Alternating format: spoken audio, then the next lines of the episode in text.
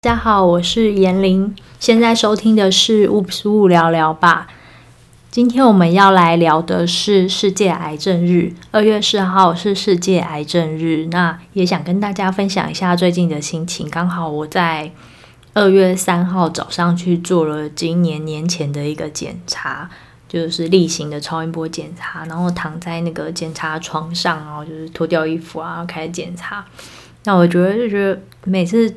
已经去了这么多年，然后每一次躺上去都还是觉得一个新的感觉，就会有点紧张，开始会想说，诶，那检查的人的想法，他的心情、他的表情、他的每一个问句，或者是他的每一个动作，比如说他停留在胸部的某个地方很久的时候，你就会想说，是不是那个地方有什么问题？或者是他问说，诶，这是。之前开到的地方是这边吗？或那边之类，在做一个探寻的时候，你都会觉得说，是不是那个地方有什么问题吗？嗯，然后有时候我觉得不太一定，有时候检查了之后会说，他们有时候会说没事啊，就是跟之前一样差不多，然后或者是什么都没说。那随着每一次的检查，我觉得那种忐忑的心情当然是有降低，也会尽量让自己就是。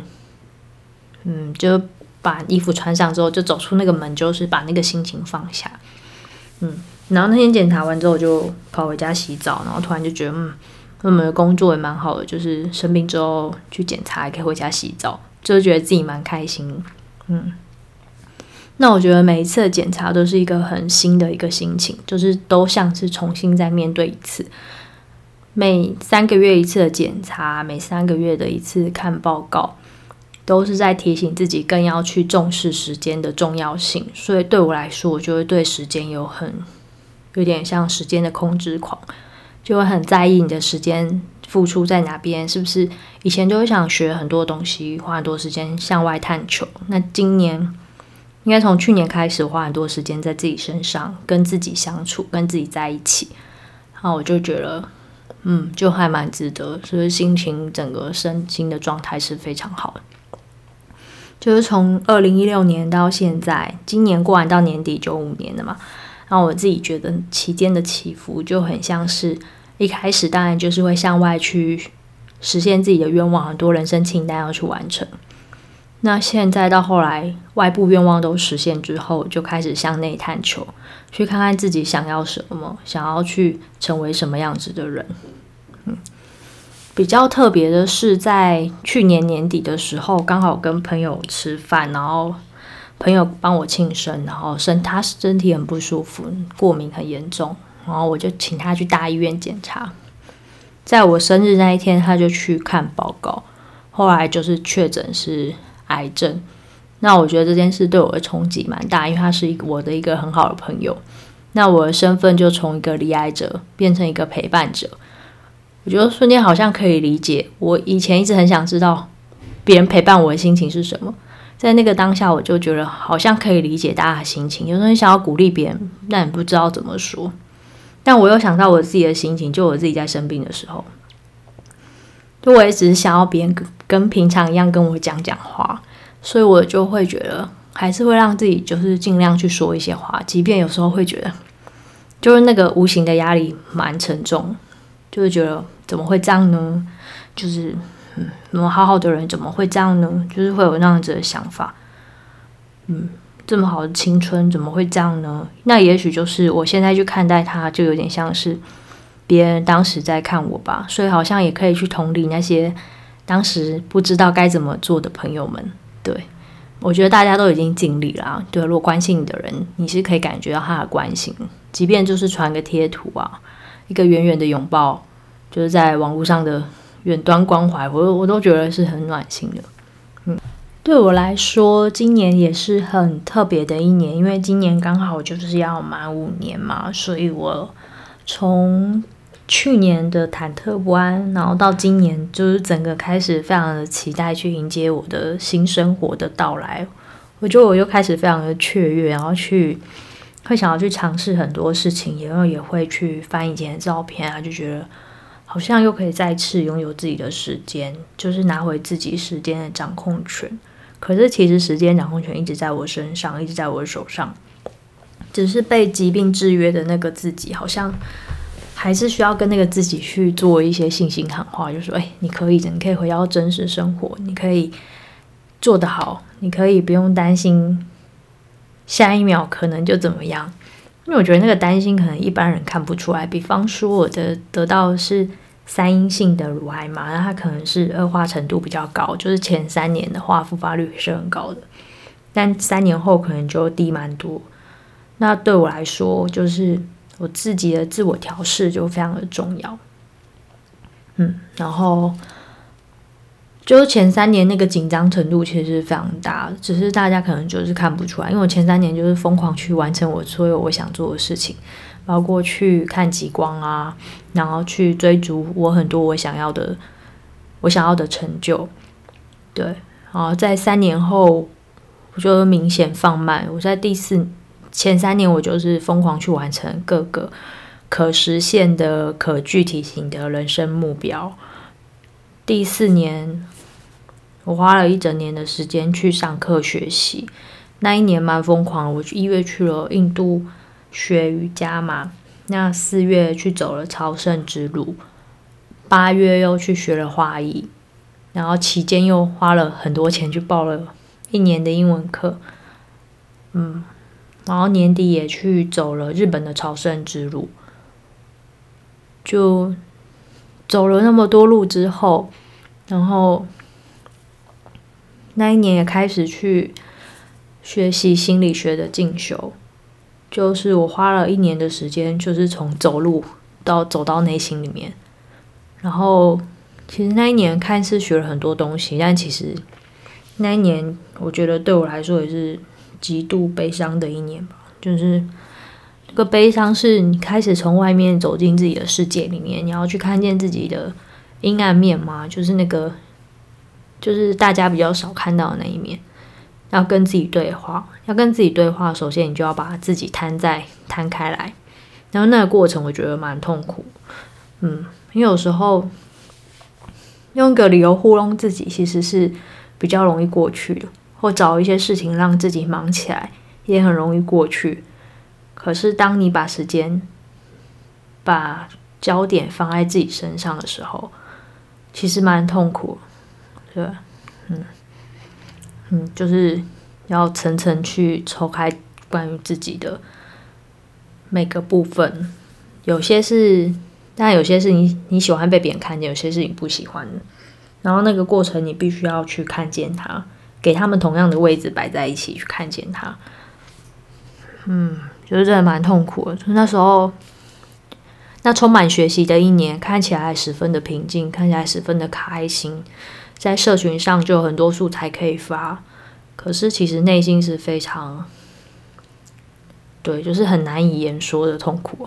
对，但撑过去之后，我就会觉得，其实也是对自己来说是一个很好的梳理。就很像你要打怪一样，你要挺身而出，不然就被妖怪吃掉，又被心里的那一头巨兽给吃掉了。对，那我觉得汪就战胜那个心里的魔鬼嘛，或者是跟他一起共存。嗯，就是那一年，就是有一些事情，嗯，就那一年，其实我也蛮常写在脸书上，只是可能就用隐喻的方法，就心情好跟不好的差蛮多。因为我心情不好的时候，或是觉得很烦。的时候，其实就不太会发文。我发文的时候，通常都是心情蛮好的时候。嗯，然后还有一个什么想说的呢？哦，就是就是那个痛苦的过程，我觉得是一个门槛，就冲过去之后就过了。然后那个是一个需要自己跟自己沟通的，是任何人都没有办法去帮助你，他们只能陪伴你，在。去年也遇到很多个病友，还有来信就问说，就是你为什么就是真的很痛苦诶，化疗真的很痛苦啊，为什么？为什么你可以就是好像没有事一样？然后我自己回顾过程，我觉得化疗很痛苦，可是面对自己更痛苦。我觉得那要去看为什么让自己痛苦的那个点是什么？到底是身体肉身的痛，还是心里的痛？是不是自己有一些过不去的坎？那个才是卡住自己心里的一个关卡。当你从外面开始层层看到自己最深处的时候，其实是非常赤裸的。对，嗯，然后在那段过程中，我刚才有提到自己陪伴自己嘛。那在那段过程中，就是去看见那个痛苦的样子，然后还有自己。慢慢去正视自己的问题，去接受自己的好跟不好，我觉得都是一个很重要的学习。现在的话，就我自己就会比较容易放过自己，会把真的会回到把焦点放到自己的生活节奏，是不是有，是不是过得好啊？是不是有好好吃饭啊？好好睡觉，好好呼吸着。嗯，这很重要，就就是这半年睡得还蛮好的，嗯。希望可以继续保持下去，当然那个让自己波动的一些元素比较没有了之后，就过得蛮好的。然后，嗯，今年，对，今年也，今年从昨天初春开始，二月三号初春开始，就是过得还不错，就是一切都蛮，然后又通过一个一个测试。然后我觉得蛮棒的，因为一直以来就觉得自己没有什么信心，然后这两天算是得到一个很大的鼓舞跟鼓励，就是蛮谢谢自己，就是在总是想要再放弃的时候，就是就又度过了一个关卡，就是每次好像都是这样，就我觉得我我是一个很容易很常说算了，然后有人就会说。哦，就是你每次说算了，好像是你对人生的豁达，这是有一个人的一种看法。然后第二种人就会说，我觉得年龄，你不能总是说算了，你太容易放弃了。那我觉得，其实这个东西就很像回应到我前面讲的，其实这两种都是我，一种是豁达的我，一种是就是放弃。我觉得我就是做不到。对，我就是全部的人都觉得我可以做得到，可是我就会觉得我做不到，我不想做，我不想努力了。对，就我很容易会这样，所以就会那时候就会需要一个肯定的力量。那非常有时候会觉得就是运气都蛮好的，就好像会在这种危机时刻都会得到一些周遭人的鼓舞。嗯，所以我觉得如果可以当这样的一个人，经常给别人鼓励，然后在别人。低潮的时候，当那个陪伴者，我觉得是一件很棒的事情。然后在网络上，我们就是有做这样的事情嘛。那在真实生活中，也可以给朋友这样一些鼓励啊，或是陪伴，我觉得都是最重要的。最简单的事情也是最重要的。嗯，就是世界癌症日，可能最想跟大家分享的。嗯，然后今年还有就是开始做 podcast，我觉得这个就是蛮适合我，就是。就是他不用化妆啊，也不用太多设备，然后可以让我自己开始练习，好好整理跟梳理自己去表达。当然，在录音之前，我先跟我朋友大聊了一个小时啊，想说怎么办，就不知道怎么开始，就好紧张。我想说可不可以跟朋友聊天就录下来？对，就真的非常感谢大家的收听，然后我也会尽量就是努力。嗯，没错。就刚好这个是想做的事情，在书写之外，我是蛮喜欢讲话。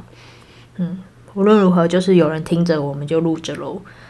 那非常谢谢大家今天的收听。如果喜欢我们的频道的话，也欢迎订阅哦。可以到各大平台去搜寻“雾不是雾聊聊吧”。谢谢大家，你们的支持就是我继续创作的动力。谢谢，拜拜。